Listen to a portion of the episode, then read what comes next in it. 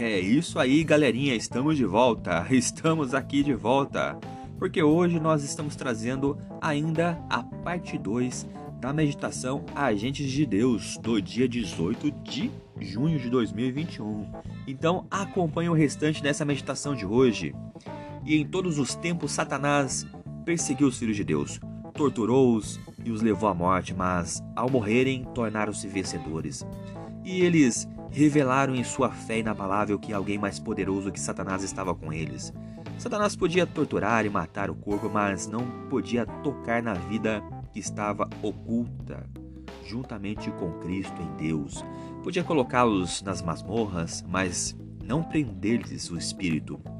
Os prisioneiros podiam olhar para além da escuridão do caráter, em direção à glória e dizer: Considero que as, os nossos sofrimentos atuais não podem ser comparados com a glória que em nós será revelada.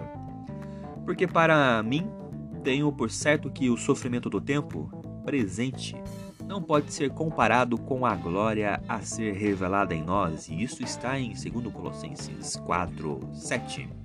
E Deus em seu grande amor, procura desenvolver em nós as preciosas graças do seu Espírito. Ele permite que enfrentemos obstáculos, perseguições, dificuldades, não como uma maldição, mas como a maior bênção de nossa vida. Cada tentação resistida, cada provação bravamente suportada, nos traz uma nova experiência levando-nos à frente da tarefa da edificação do caráter.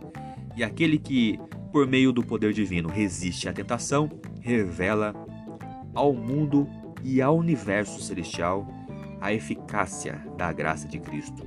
É isso aí, galerinha. Por hoje é só.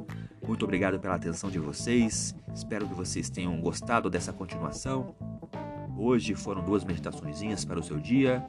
Então continue acompanhando os nossos próximos episódios. Eu sou Anderson Tarifa e vocês estão aqui nesse podcast Macetes da Vida. Valeu!